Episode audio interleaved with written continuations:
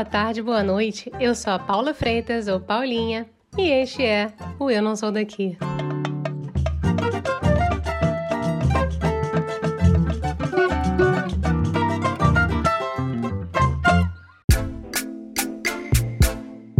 Sair do país nos faz passar por inúmeros choques culturais. Isso é inegável, né?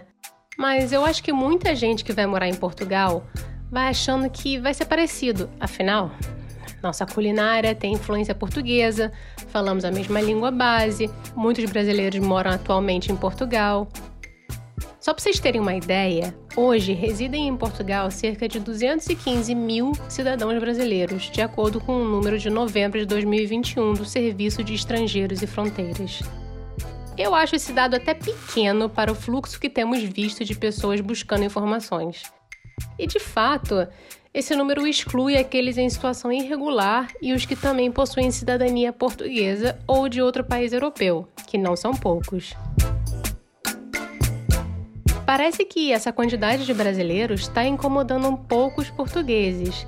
Recentemente, vimos os portugueses reclamarem que suas crianças estão falando brasileiro ao invés de português, de tanta influência e presença da nossa cultura na deles. Só que muitas mães brasileiras, como a nossa convidada, se chocam um pouco com a forma em que alguns portugueses educam seus filhos. A punição corporal é considerada uma das formas mais comuns de violência contra as crianças ao redor do mundo. Frequentemente envolve algum tipo de humilhação, ameaça ou ridicularização da criança. Existem diversos estudos que mostram que a punição pode causar danos físicos e psicológicos às crianças. Vale lembrar que desde 1985 o Conselho da Europa condena a punição corporal. A maioria dos países membros desse conselho, incluindo Portugal, aboliu a punição corporal em todos os contextos. Mas a gente bem sabe, né, como algumas coisas podem ser estruturais e demoram a mudar. Vide o nosso país. Ana Cláudia Ribeiro mora em Portugal há dois anos. Ela é professora, escritora e, bem, estrangeira. Ela fala que se chocou e temeu um pouco pela maneira como os portugueses educam, já que tem o Ernesto e a sua pequena recém-nascida Aurora. No papo de hoje, ela ainda fala como a pandemia acelerou o uso da tecnologia na região do Porto, como é raro usar o cartão de crédito por lá, além de falar sobre a importância da compreensão da outra cultura, levando a gente até a engolir uns sapos para entender no começo. Vamos nessa? Gugu, muito obrigada por você estar aqui hoje comigo. Bom dia, bom dia, bom dia aqui em Portugal, bom dia. Bom dia, boa tarde, boa noite, para onde for que as pessoas estiverem. O importante é que é bom dia pra gente, né? Muito bom dia, bem cedinho. Gente, é papo da madrugada aqui. Exatamente.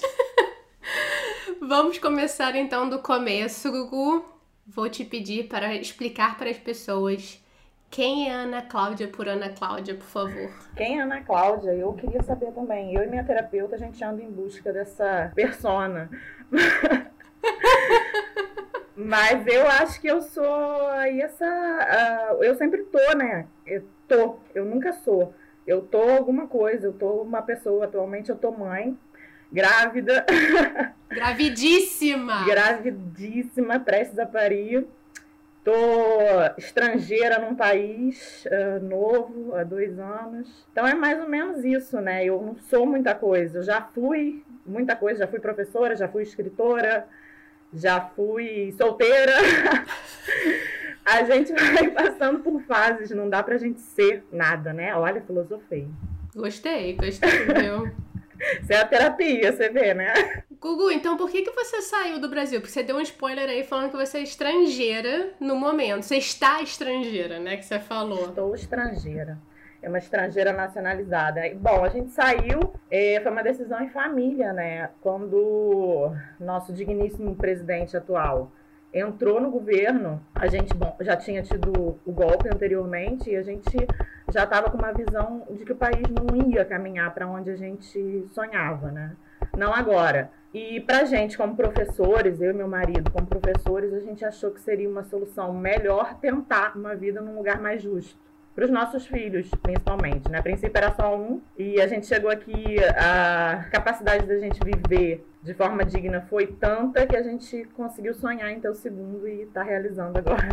Poxa, que delícia! Oh, que maravilha! Foi muito pela família, muito pela segurança também, né? O Rio de Janeiro estava muito instável. Passei por muitos problemas lá entre polícia e bandidos, entre aspas. Eu tive de tudo, de assalto a tiroteio da polícia no meio da rua ali em Caraí, que me deixaram bem em pânico também para viver tranquilamente. Cacete. Tudo isso somado foi a decisão da gente vir para um lugar mais seguro. Eu ainda não me habituei com a segurança, que é o mais estranho. Como assim? Eu ainda pulo quando vejo uma moto. Eu ainda dou uma guardada no celular correndo assim de vez em quando. A louca. Aí as pessoas, as pessoas daqui especialmente falam assim, cara, calma, o que que houve? O que que tá acontecendo? Eu, não, eu achei que eu ia ser assaltada. Aí o pessoal fica meio assim, assaltado, sabe? Não é uma coisa comum. Tem os pickpockets, né, assim, normal, de lugar turístico, mas não tem esse assalto que a gente via com arma, com gente em cima de você, assim, não, pelo menos não é comum, sabe? Uhum. Então, as pessoas acham engraçado os meus pulos, assim, mas moto me apavora. Imagina. Eu ainda tenho muito pavor de moto, assim. Meu marido morre de rir.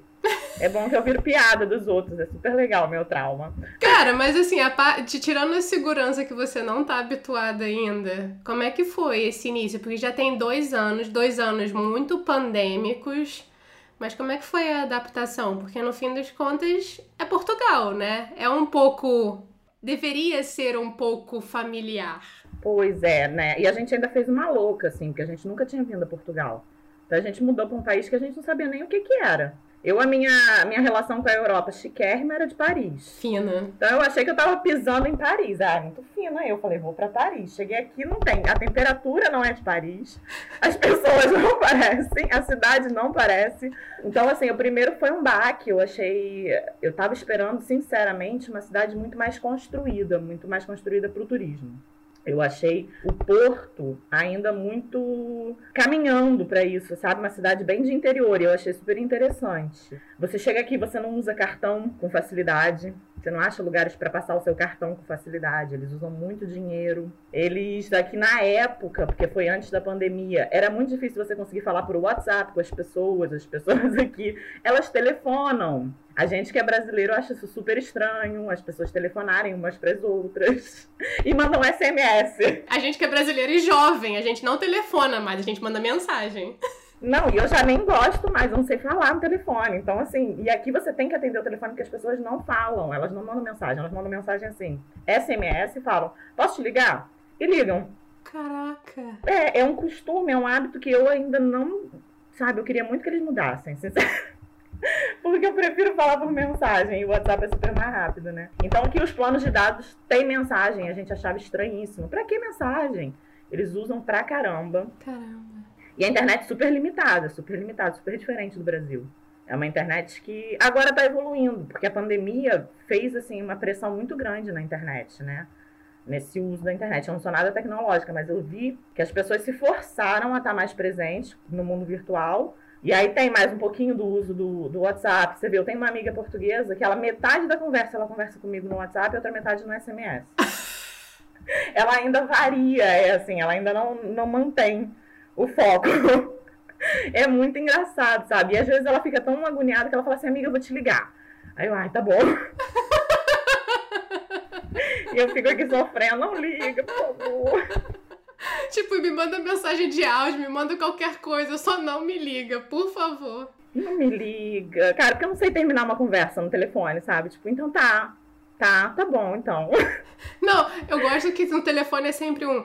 É isso, então tá bom. Tá bom. E parece que você tá dispensando a pessoa, né? Mas, mas você tá, né? Porque chega um momento que tu já tem um monte de coisa pra fazer, você tá com 60 braços já tentando segurar o telefone, fazer um monte de coisa, não tá rolando. Aí você tá assim, tá, tá, tá, tá, tá, tá, tá, tá. Eu com meu marido, cara, se ele me liga, eu falo assim, tá, tá, tá, fala, fala, fala, fala, fala. Porque eu tenho muito nervoso. Eu sou mesmo agoniada de telefone. mas tava falando da adaptação, né?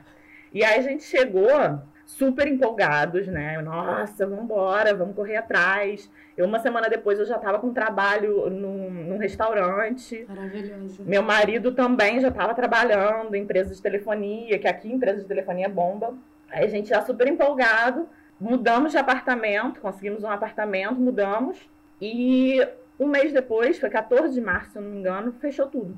E a gente ficou dentro de casa. Então foi uma adaptação muito doida, assim. A gente conheceu a cidade como ninguém conheceu, porque a cidade estava vazia. Cada foto maravilhosa, super Instagrammer. E a gente, porque não tinha gente, a gente tirava foto da rua assim, coisa linda que você nunca mais vai ver, né? A ribeira vazia, só coisa linda. Hoje em dia eu nunca mais nem fui lá, por sinal. Mas era assustador, assim, a gente andava na rua, não tinha ninguém. A gente podia ir aos, aos lugares, assim, para comprar coisas e tal. E com um filho pequeno, a gente com o Ernesto, o Ernesto tinha 5 anos, a gente caminhava. Eu passei a fazer um curso, eu estava com um curso online, e aí eu me dediquei quase que full time ao, ao curso. Ai, full time, muito brega. Eu quase que tempo integral ao curso. E eu fiz o curso de um ano em três meses, assim, voada, me formei. Caraca! Meti a cara, assim, de um jeito que eu falei, cara, vai ser minha chance de correr com esse curso para pegar logo um emprego melhor. Então eu me formei nesse curso técnico em velocidade máxima. Acho que eu fui uma das mais rápidas a me formar no curso, assim. E enquanto isso, meu marido saía para caminhar com o meu filho, assim, ele ia para outra cidade andando, voltava, sabe? A gente ficava o dia inteiro caminhando com ele. E, então foi uma adaptação muito doida, assim. Aí, isso foi em julho, eu consegui um emprego já na minha área, na área do, do curso que eu tinha me formado.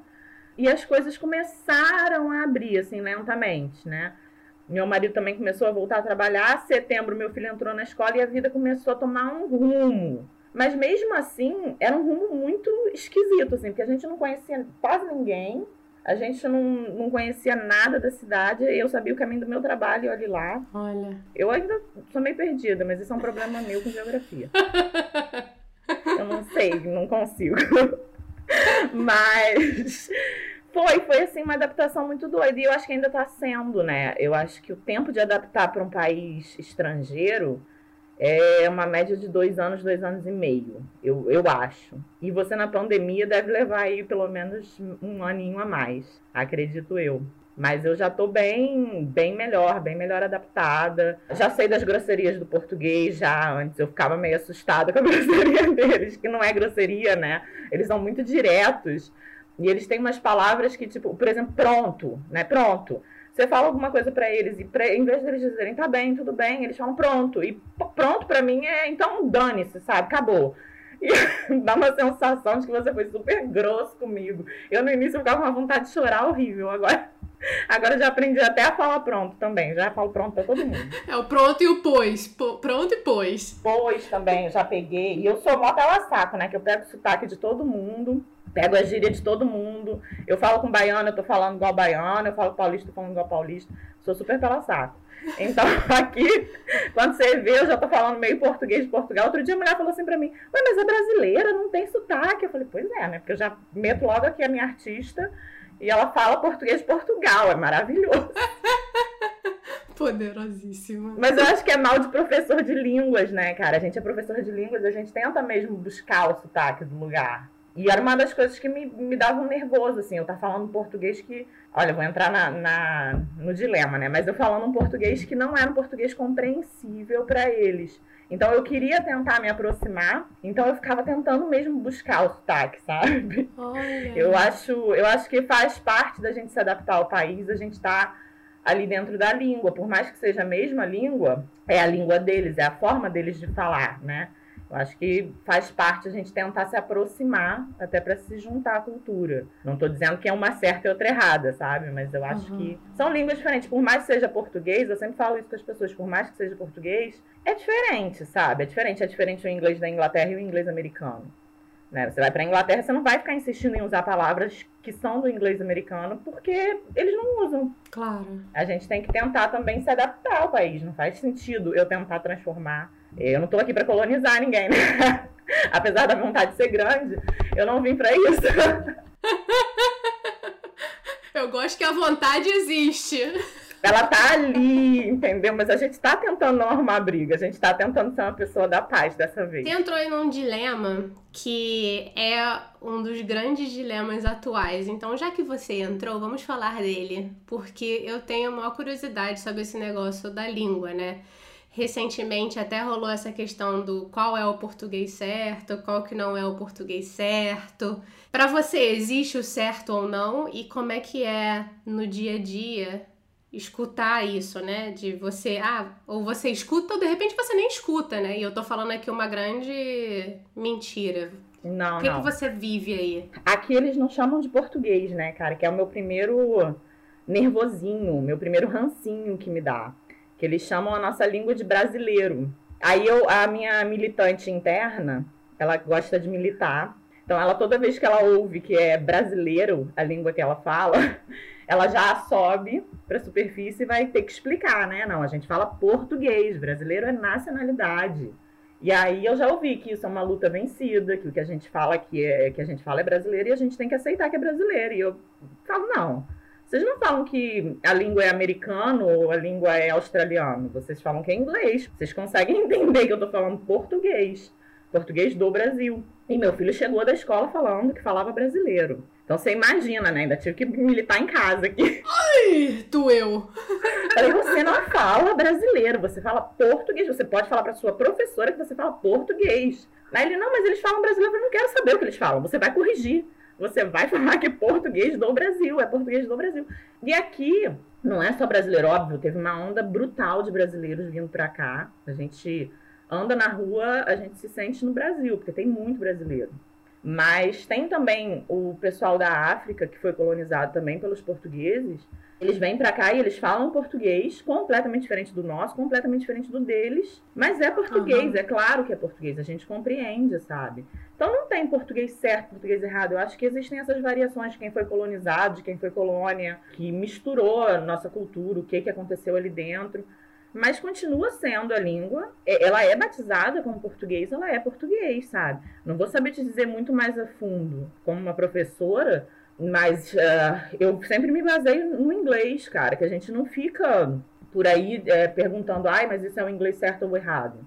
Você tem até essa discussão de qual é o mais bonito, né? Qual é o mais compreensível, por exemplo, que o da Austrália a gente não entende nada, talvez, por não estar tão habituado a ouvir e tal, mas eh, é inglês, cara. A gente não entra nesse, nesse debate quando é sobre inglês. Por que, que a gente entra quando é português, sabe? Claro. Eu acho importante militar na causa, porque eu acho que faz muito parte da nossa, da nossa síndrome de vira-lata também, sabe? Aceitar essas coisas. Eu luto por essas coisinhas pequenas às vezes, mas eu acho que dá muito valor, né, pra gente, a gente saber que não. Peraí, é português, tem muita gente, eu conheço muita menina, principalmente, que é meu grupo, né, que tá na universidade sofrendo muito com isso, sabe? Tomando zero em prova, sendo reprovado, tendo que insistir porque o português não é o correto.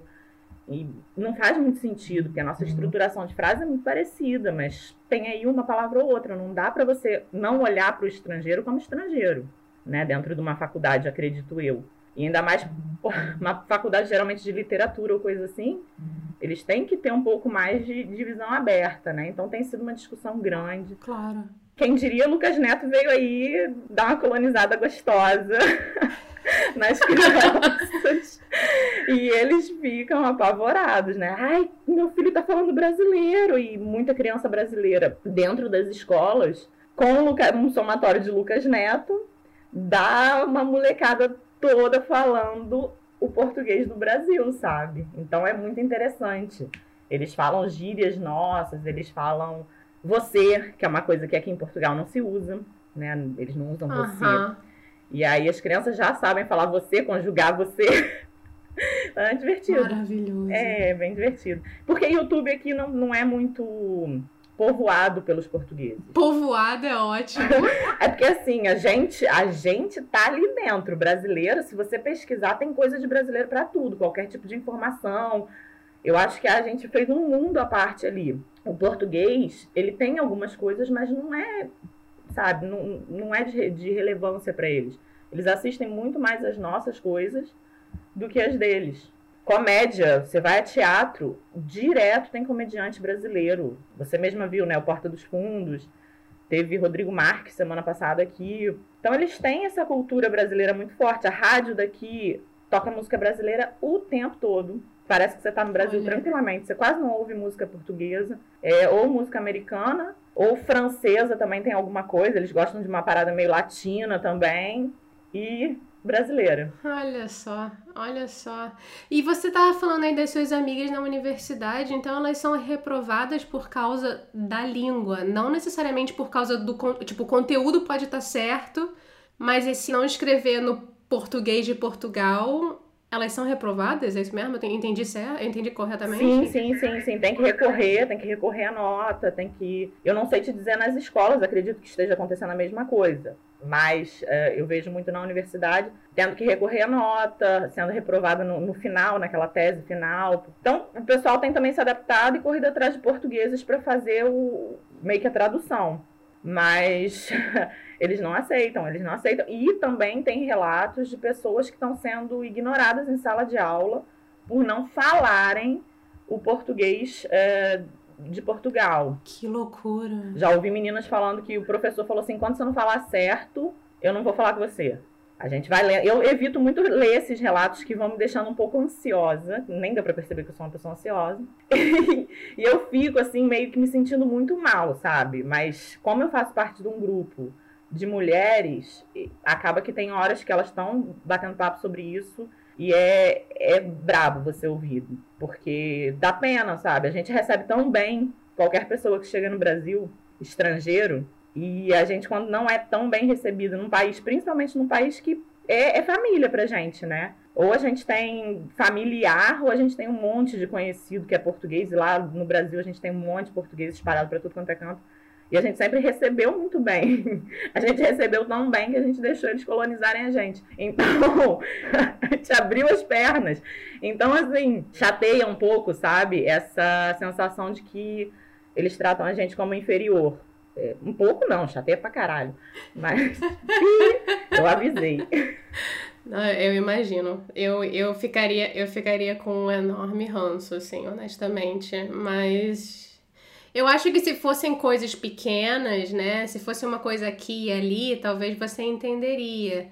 A questão é que parece ser uma questão, uma, uma questão cavalar, né? Que você não aceita, que você ignora o outro. E aí você realmente você entra na xenofobia. Exato, é maltratado mesmo, sabe? É, eu uma vez eu tava na secretaria ali da, da clínica, né? Atendendo a cliente.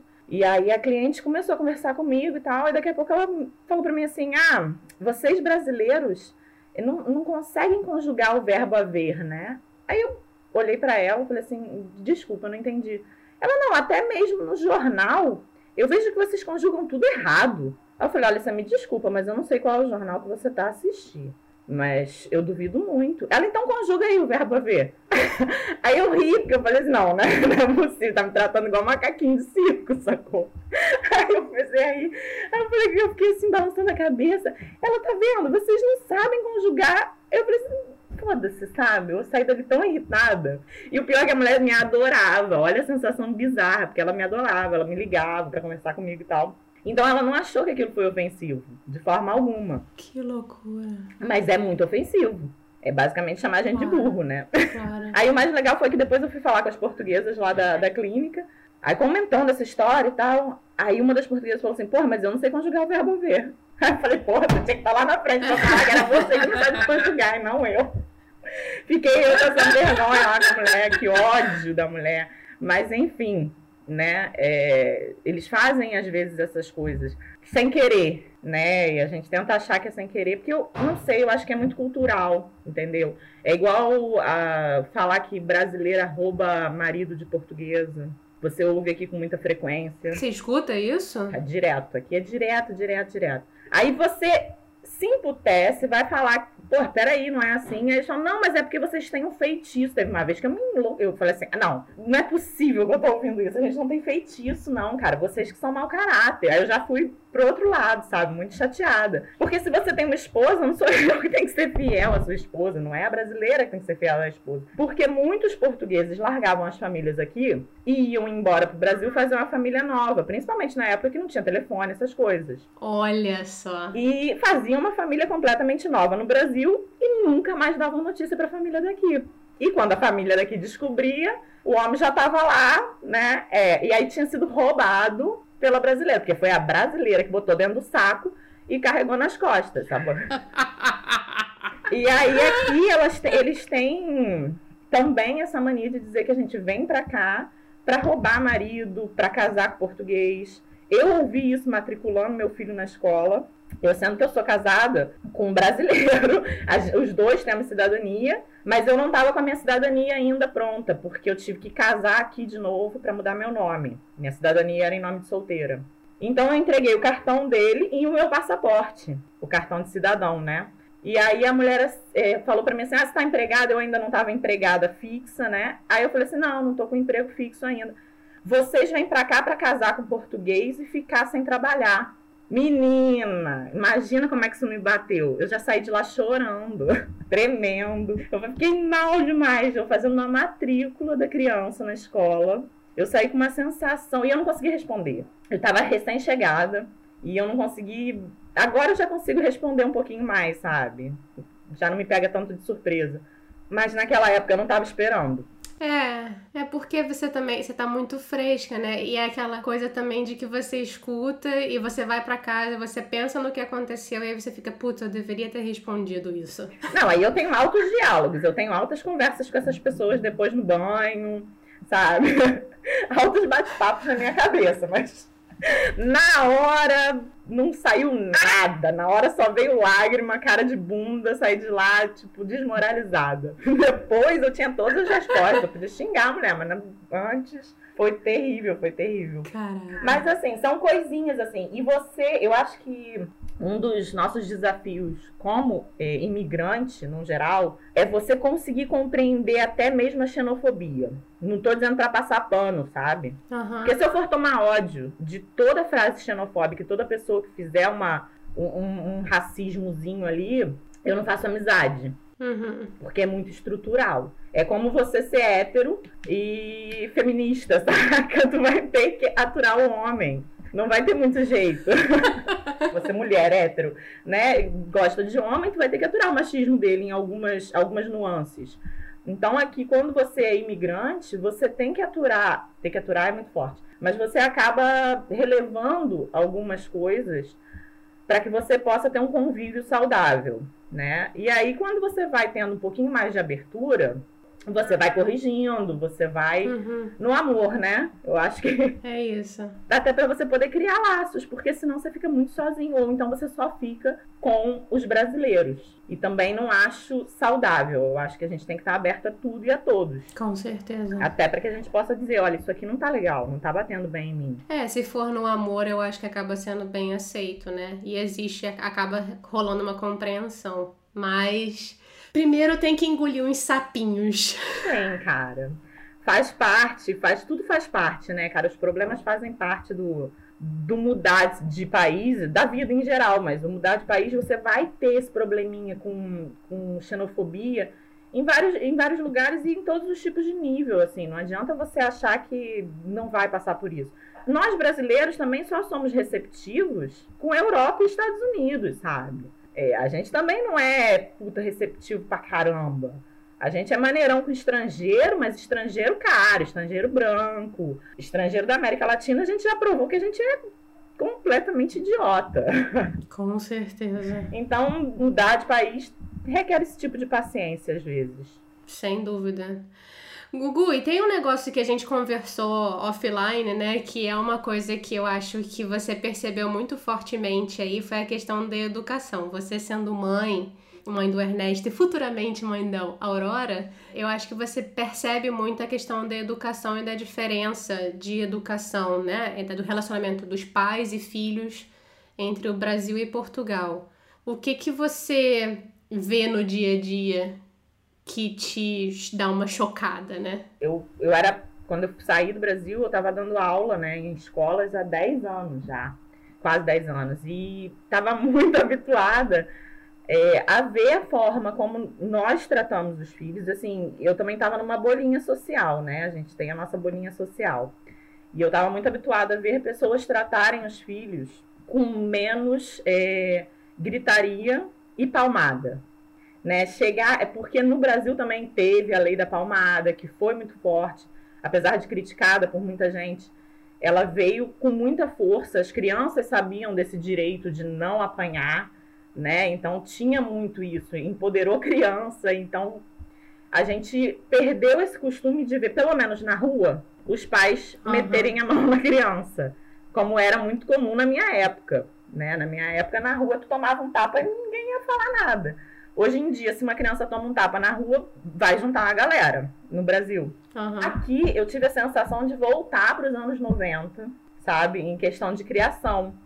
Então, assim, às vezes eu estava na porta da escola do Ernesto, tinha uma criança chorando, a mãe enfiava o tapa, assim, rapidamente, puxava pelo braço, dava um tapa e, e aquilo me batia muito mal sabe? E no parque, eles dão muita palmada, eles têm muito esse hábito da palmada ainda muito intrínseco, sabe? Uhum. Eu lembro que um amiguinho do Ernesto, um pai de um amiguinho do Ernesto foi falar até com meu marido, falou assim, pô, a gente queria criar nosso filho igual vocês fazem, na conversa. E parece até, segundo meu marido, que ele deu uma mudada na forma de tratar o filho, depois de ver como a gente trata o Ernesto, que nada mais é do que ter respeito, né? Assim, a gente tem respeito por ele. Eu não vou enfiar a mão em uma pessoa adulta, eu não vou enfiar a mão numa pessoa muito menor do que eu.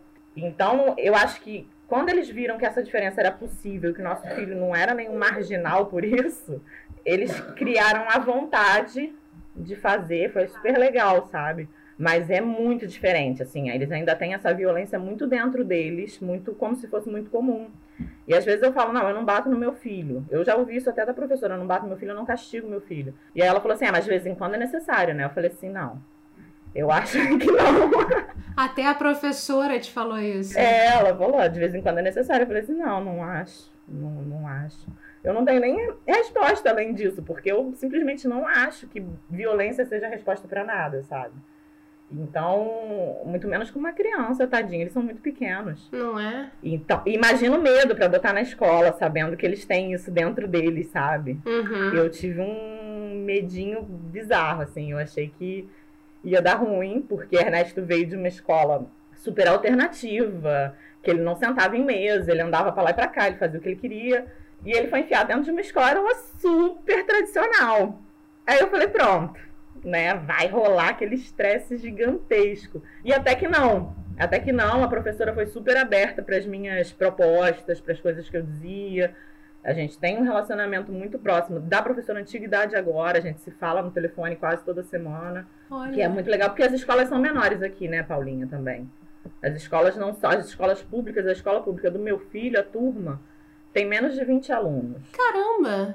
Então é, é uma escola bem pequenininha mesmo. Então é super bom para eles. É diferente da nossa, que chega a ter 40, 50, isso se eu não estiver errada. E você não tem controle de criança quando você tem 50, 60 alunos dentro de sala, né?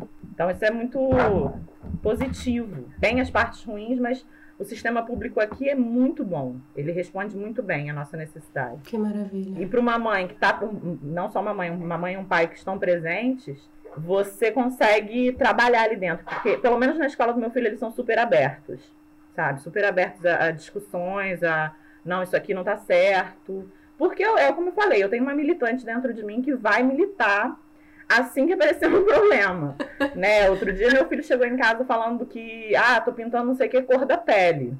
Aí já, né, não tem cor da pele, liga pra professora, vai conversar com a professora, professora, vamos trabalhar, não é assim cor da pele, que cor de pele de quem? Aí já entra numa discussão, né? E a professora super aceitou, não, vamos, vamos trocar, fez uma aula só para falar sobre isso, mudou, mudou a forma de falar. Então, assim, é aquilo, no amor, a gente chega lá. E eu vou criando minha bolinha social novamente, porque também é isso. É a sua bolinha social saudável que te faz acreditar que o mundo é diferente ali dentro. Mas sair do país é estourar uma bolha social e ter que enfrentar tudo aquilo que você fugia, né? Porque a tua bolinha tava maneira ali, você tava com a tua galera, tua galera, uhul, super de esquerda, vambora, gente hippie, ama o mundo, ecológico, e de repente você não conhece mais ninguém, tu estourou a bolha e tá no mundo real. Bem-vinda, querida. Tem um monte de gente cagada por aí, vamos lá olhar. Porra, e pra cacete. e você é cagado também, até porque né, não tá aí perfeitona, não sou nenhuma perfeitona. Mas é que dentro da minha bolinha social eu sou aceita, eu sou compreendida, eu não preciso discutir, eu não preciso explicar. E aí, quando você muda de país, você passa a ver que você vai ter que explicar tudo que você acredita, vai ter que aceitar o que o outro acredita, vai ter que equalizar tudo de novo. E vai voltar a construir essa bolinha, porque ela é muito mais saudável de viver, né? gente, pra gente não pirar. Sem dúvida, sem dúvida. Ainda falando de agressão, a última coisa que eu ia te perguntar, porque você tá para ter a Aurora. Gente, literalmente, para vocês que estão ouvindo isso, a Gugu está gravidíssima. A Aurora pode nascer em qualquer momento, basicamente. Qualquer momento. Por sinal, minha bolsa estourou. Não, brincadeira. Ai, meu Deus! Aí ia ser super emocionante, não ia? Cara, não fala isso nem de brincadeira, Ana Cláudia. Porra! Dá tempo, não dá tempo, relaxa. dá pra gente bater um papo legal aqui, assim. Não, mas eu ia te perguntar a questão de. Tinha, tem duas coisas aí que eu acho que é interessante explorar. Uma é a questão da gravidez, né? Do processo de gravidez como um todo.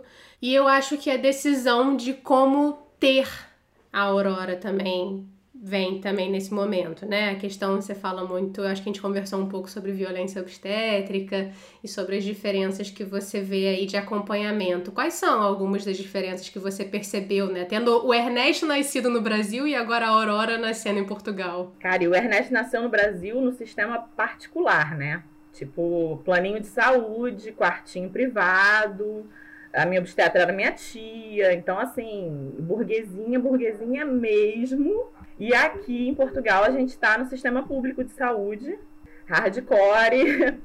E então é tudo muito diferente. Mas aqui é como eu te disse, eu tenho uma sensação de que aqui a gente está sempre uns anos, uns anos atrás de movimentos é, sociais, movimentos de mudança que o Brasil avançou. Não sei se estou falando da minha bolha também, tá? Uhum. Mas eles mesmos têm a mesma impressão. Outro dia eu ouvi de uma médica, ah, mas como é que aparece tanta gente de cesárea aqui se o Brasil é tão naturalista? Aí eu até rio, eu falei, pô, o Brasil não é naturalista. Né? A gente tem é, essa questão do nascimento. O, eu tava vendo os dados para poder te dar dados bonitinhos. O Brasil é o segundo lugar de cesáreas do mundo que mais tem cesáreas no mundo. Surreal. Portugal está entre os 10, né? E por quê? Porque em Portugal o sistema público de saúde ele é muito forte. Usa-se muito, ou pouco, o privado. O privado é onde tem mais cesáreas. Assim como no Brasil, o privado é onde tem mais cesáreas. Você chega a ter taxa de aqui de 70% e no Brasil de 80%. Caraca. Sem necessidade. Eles fizeram até um, um quadro classificando cada tipo de cesariana. E são cesáreas que não tem necessidade, são porque é mais rápido ou porque deram alguma desculpa antes, enfim. E isso se trata um pouquinho da violência obstétrica que a gente sofre, né? Porque aqui, por exemplo, a primeira coisa que eu ouvi, eu estava com 25 semanas sobre parto, foi que eu não ia poder ter um parto natural, porque eu tenho uma cesárea prévia. E cesárea prévia não é indicação de, de parto natural de forma alguma. Mas é, para eles, assim, já encaminham para cirurgia, porque a cesárea é uma cirurgia, né? Então eles têm muito esse hábito de, de caminhar pra, encaminhar para cirurgia. Eu estou no sistema público. Você imagina? Se eu tivesse no privado, eu não tinha nem chance de optar. Imagina. É, eu consegui fazer a opção de um hospital fora da cidade que tenha preferência por partos naturais que tem a maior taxa de, de partos naturais de Portugal. E tem a menor taxa de episotomia, que é aquele corte que faz na vagina, proposital, que não tem também nenhum, nenhuma comprovação de que aquilo é necessário. Não, não existe comprovação de que aquilo é necessário. Talvez existam casos, sim, né, específicos e tal, mas no geral o nosso corpo lacera sozinho, se precisar. Uhum. E de forma muito mais saudável e rápida de recuperar. Então, aqui tem uma baixa taxa esse hospital, mas uh, na Europa é altíssima a taxa disso. No Brasil, isso já é uma violência obstétrica. Já é considerado, uh, por lei, violência obstétrica. Aqui também é. O corte. O corte, aquela manobra onde sobe o médico em cima da paciente e empurra o bebê. Né? Tem umas coisas meio bizarras, assim, que as, que as, as pacientes passam. O próprio não poder se mexer durante o parto é uma violência obstétrica Aqui, a maior parte dos hospitais te deixa presa numa cama enquanto você tá com contração. Peraí, presa como? Pre é presa sim. O que acontece? Eles vão monitorar o bebê. Na hora que vai monitorar o bebê, que não tem necessidade de você estar tá monitorando o bebê o tempo inteiro. Mas você bota ali umas faixas que ficam fios em cima de você. Então você não pode andar, sendo que andar é uma das melhores coisas para passar a contração. Andar, se mexer, balançar, entrar embaixo de um chuveiro. Então você tá preso numa cama aumenta muito a sua dor. Caceta. Sem você poder modificar a sua posição. E a posição de parto, que geralmente é obrigatória, é uma posição completamente anti né, o, o, a natureza. Ela foi criada para que um rei pudesse assistir o parto do filho. É, não vamos nem entrar no, no papo do machismo, né? Depois disso passou a ser porque facilita a visão do médico. Mas não facilita em nada a gente ter um, uma coisa pesada que precisa cair. Se uma coisa precisa cair, a gente não tem que estar deitado, a gente tem que estar em pé. Não é mesmo? Não, eu preciso ir pra baixo, eu preciso estar em pé pra essa coisa ir pra baixo. Se eu estiver deitado, essa coisa não vai pra baixo. Eu vou ter que fazer uma força do caramba. Então, é, tem esse, essa questão. E aí, aqui, o que, que aconteceu nos últimos dias? Tá tendo um movimento de doulas, principalmente enfermeiras obstétricas, que aqui a gente é tratado pela enfermeira obstétrica mais do que pelo médico. Né? Eu acho que na Inglaterra também tem isso, que são as midwives e tudo mais. E é, esse pessoal está num movimento muito forte de dizer que isso está acontecendo e pedindo, pelo amor de Deus, tem que parar. As pessoas têm que ter direito a acompanhantes dentro do. Porque a gente também não tem direito a acompanhantes. Tem por lei, mas desde a pandemia a gente foi a primeira a perder e está sendo a última a ser aliviada, sabe? Caraca. Então a gente está sem direito a acompanhante. Você. Como é que você tem um parto, uma coisa tão dolorida sozinha, sem carinho? É muito difícil, né? uhum. né? Sem suporte. Então, toda essa luta está acontecendo, só que a resposta deles foi que isso não existe aqui em Portugal. E aí que tá o trelelê, né? Os médicos disseram que não existe violência obstétrica em Portugal. E aí o povo tá pau da vida, as doulas principalmente. Aqui o movimento de doulas, eu sinto que é muito brasileiro e inglês, né? A Inglaterra tem um movimento naturalista muito forte. E então, e eles vêm muito para cá para Portugal porque é mais quente, né? E tem sol. Então, esses os imigrantes têm essa força estão movendo essa força muito incentivados por terem filhos também. A maioria são pessoas que têm filho. E aí depois, pô, não tá legal, vamos movimentar. Então eu tô vendo um movimento bem legal acontecendo. Mas é uma luta, né, cara? A gente tá aí lutando. A gente, eu hoje, como grávida e como mãe, que sei a importância disso, sabe? Eu mesma tive uma amiga agora que teve um filho, super novinha, tudo ok. E eles partiram pra cesariana, assim, sem nenhuma razão. E eu tinha falado com ela, sabe quando você fala com a pessoa, não, tenta correr atrás antes, não faz isso, não faz aquilo. Só que ela é nova, primeira, primeira gravidez, confiou no sistema e tá aí. A gente tem que ter o direito de confiar no sistema. Ela confiou no sistema e ela teve um parto de cesárea, sendo que ela já estava com, acho que era oito de dilatação ou sete de dilatação. Ela já estava no finalzinho, sabe? E aí os caras falaram: não, não vai aguentar, o bebê não vai descer. Umas coisas assim que se você pesquisar não são informações válidas uhum. e fizeram uma cesárea. E aí, depois da cesárea, você tem N complicações que são, sabe, se não for uma coisa necessária e real, que não te ajudam. Ela não conseguiu, por exemplo, amamentar. Nossa. Porque demora mais para o leite descer e tudo mais. E aí já começa a botar fórmula e começa a virar uma bola de neve, sabe? Então é, é tirar da mulher o direito de ser protagonista de uma coisa que é dela, sabe? É nosso, é nosso direito parir sabe? Parei com respeito. Então aqui é muito forte no Brasil. Eu tive uma experiência um pouco diferente, mas mesmo que ter, terminou mais ou menos igual, sabe? Eu também terminei numa cesárea. Então eu vejo a luta das brasileiras muito parecidas, parecida, mas um passinho ou dois à frente, sabe? A gente tem a gente já tem o direito a levar a doula para o hospital, aqui a gente não tem esse direito. Poxa. É. Esse hospital que eu vou tem, mas com a pandemia não tem que mais? E no Brasil, o SUS tem alguns lugares que incentivam bem né, o parto natural, uhum. porque é um parto mais rápido de recuperação, é mais barato para o sistema, faz todo sentido, né? É como aqui.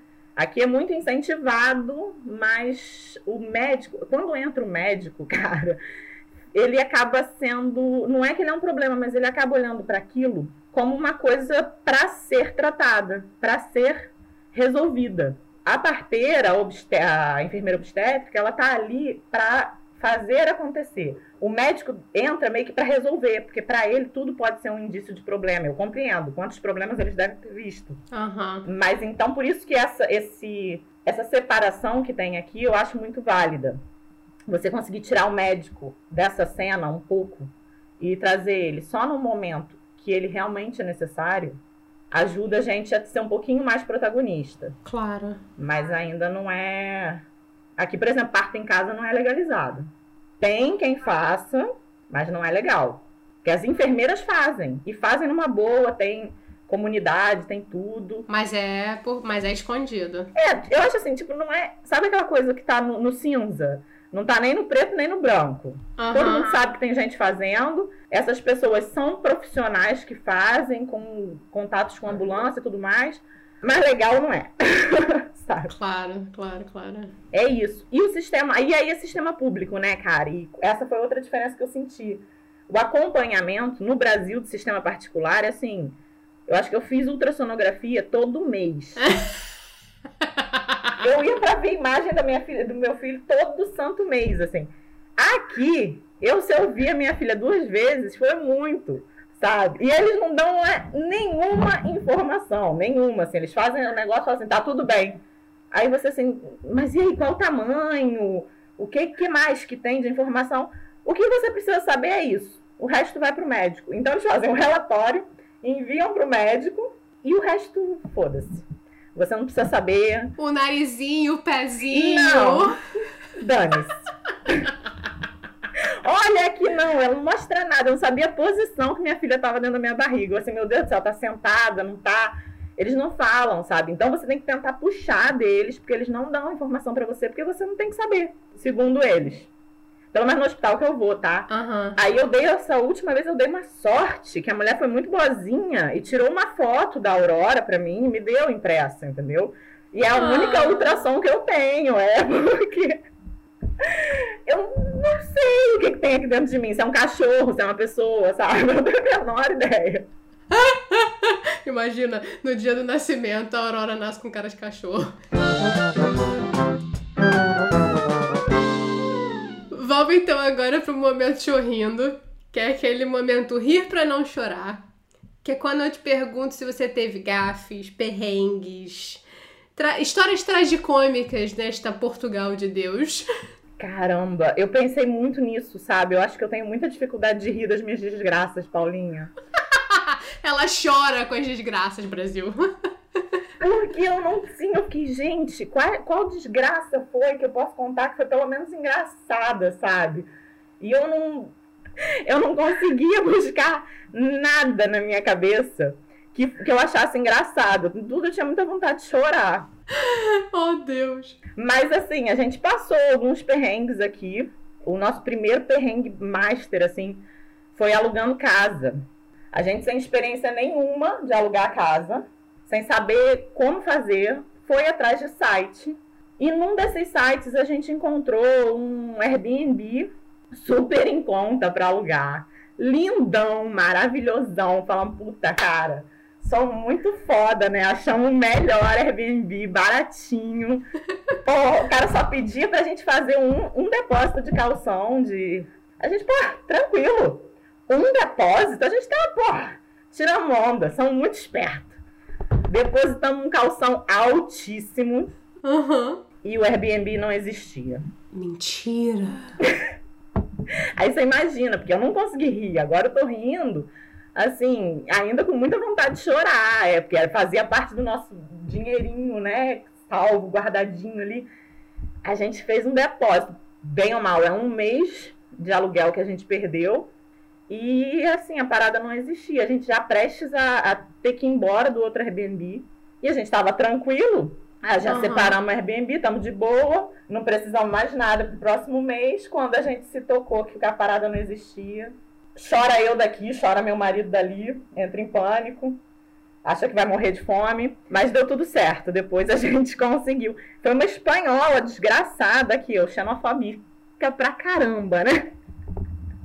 eu fiquei com muito ódio dela. Uma espanhola desgraçada, cara.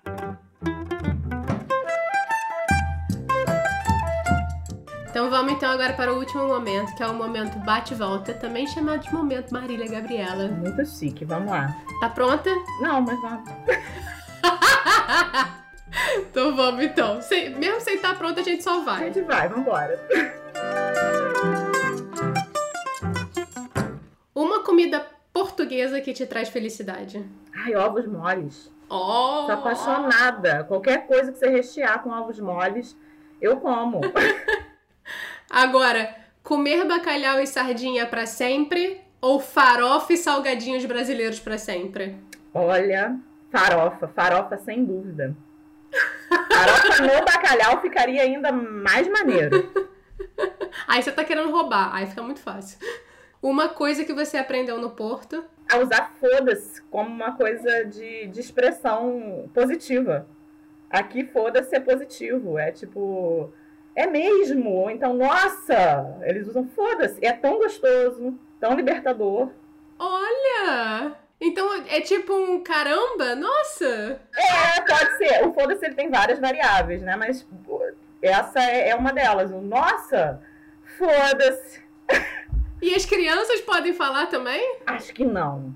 Ah, tudo bem. Então, tudo bem. Tenho a impressão que não, tá? Mas assim, é porque eu ainda lido com foda-se com uma dificuldade uma dificuldade brasileira.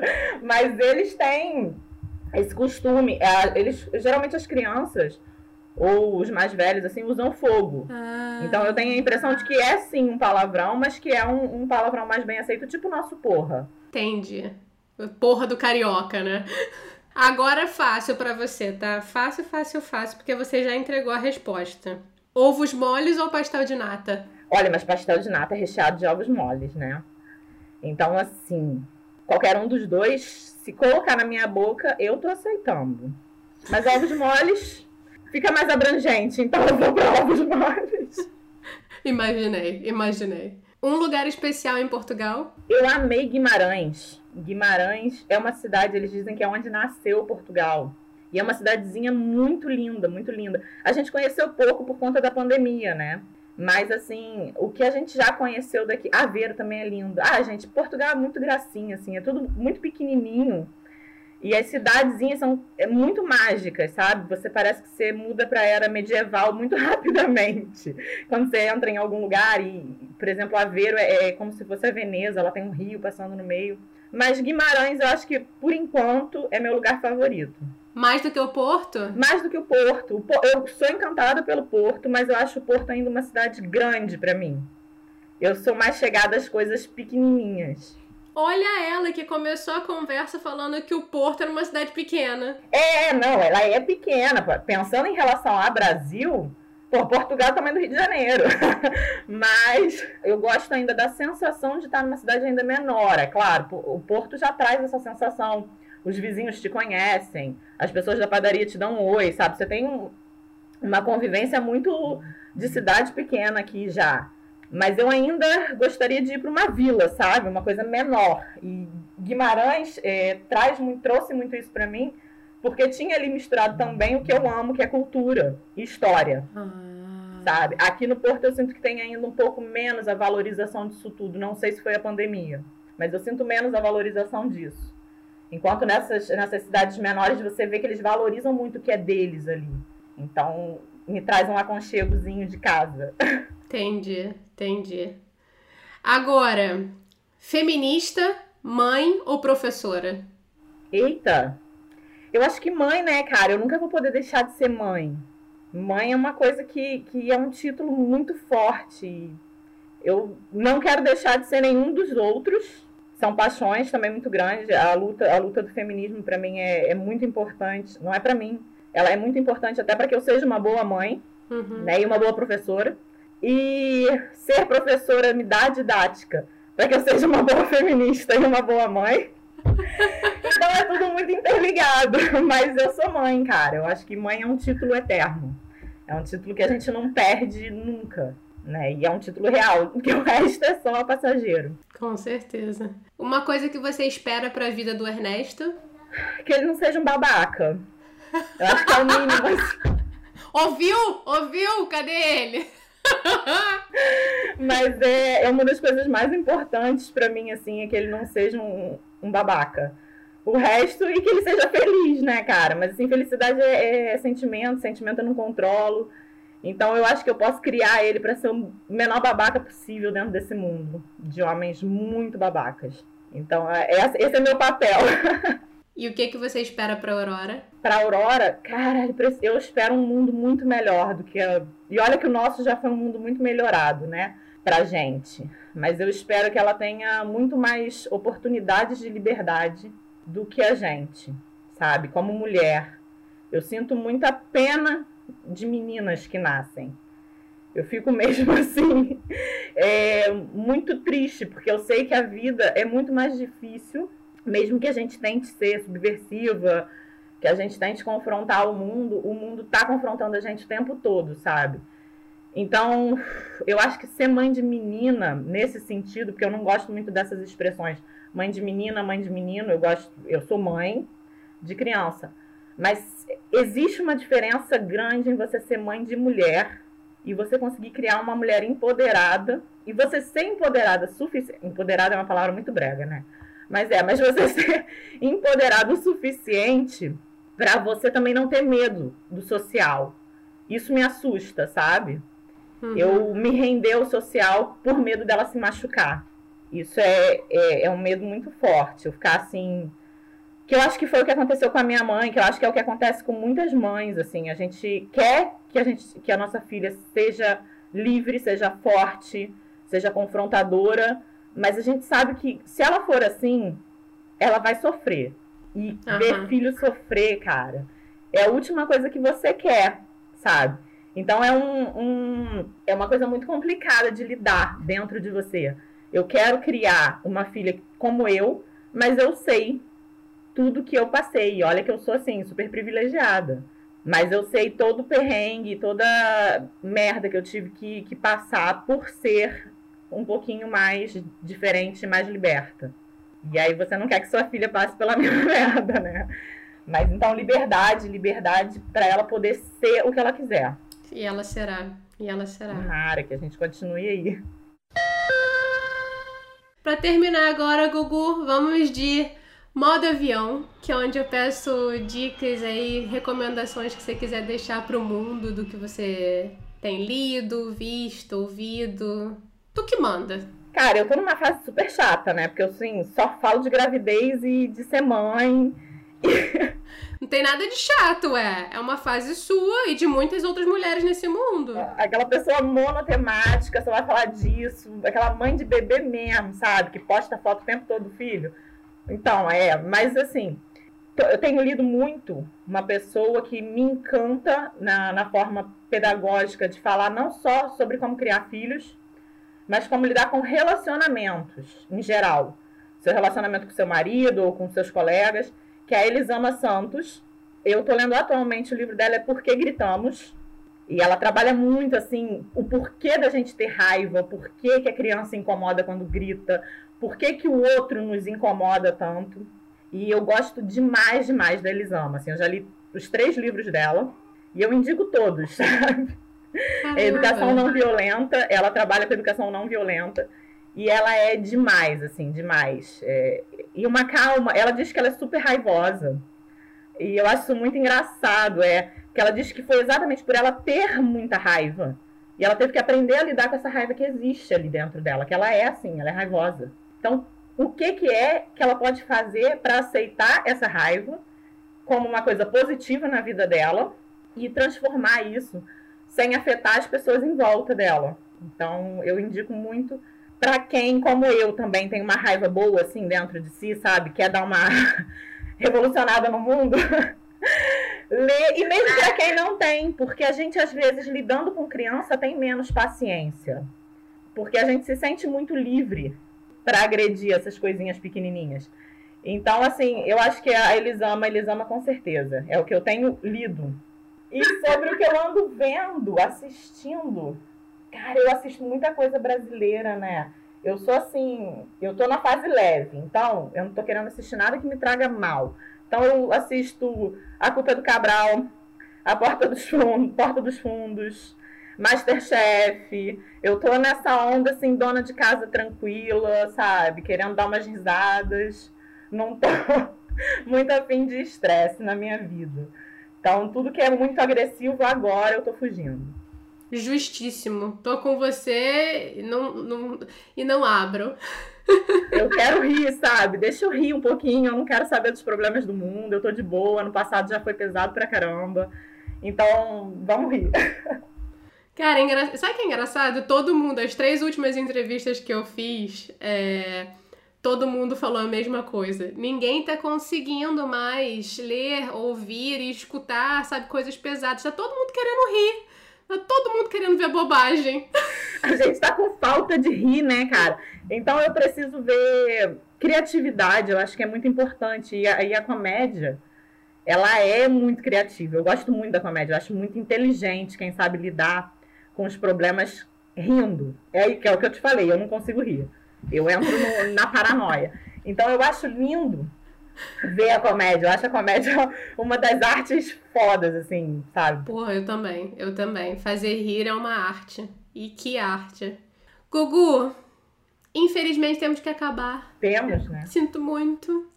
Mas te agradeço muito, te agradeço muito, muito, muito de coração. A gente demorou, mas a gente conseguiu. Nossa, e... cara, a Aurora nasceu literalmente, né, cara?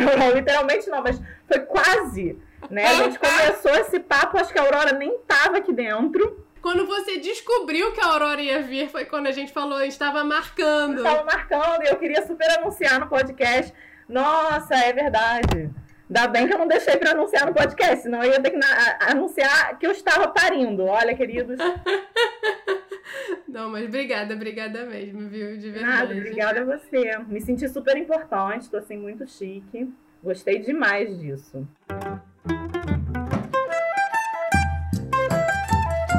Espero que vocês estejam se cuidando da loucura do Omicron. Olha, tá difícil, seja lá onde vocês estiverem. E espero que, entre uma troca de máscara e outra, dê tempo de ouvir o nosso podcast, apertar seguir na plataforma que vocês estiverem escutando e que vocês deixem, por favor, aquelas cinco estrelinhas sucesso. E, se não sabe, a gente tá no Instagram, nsdaqui. Querendo saber mais, é só achar a gente por lá. Ou, se você é tímido, manda um e-mail pra gente no nsdaquipod@gmail.com. O Eu Não Sou Daqui foi apresentado por Paula Freitas, editado pela Stephanie DBI, design gráfico da Gabriela Altran, suporte de conteúdo das redes sociais da Luma Mundim e consultoria do João Freitas. A nossa música tem composição e flautas da Karina Neves, violão de sete cordas e bandolim do Pedro Franco e mixagem do Tito Neves. Valeu, Brasil!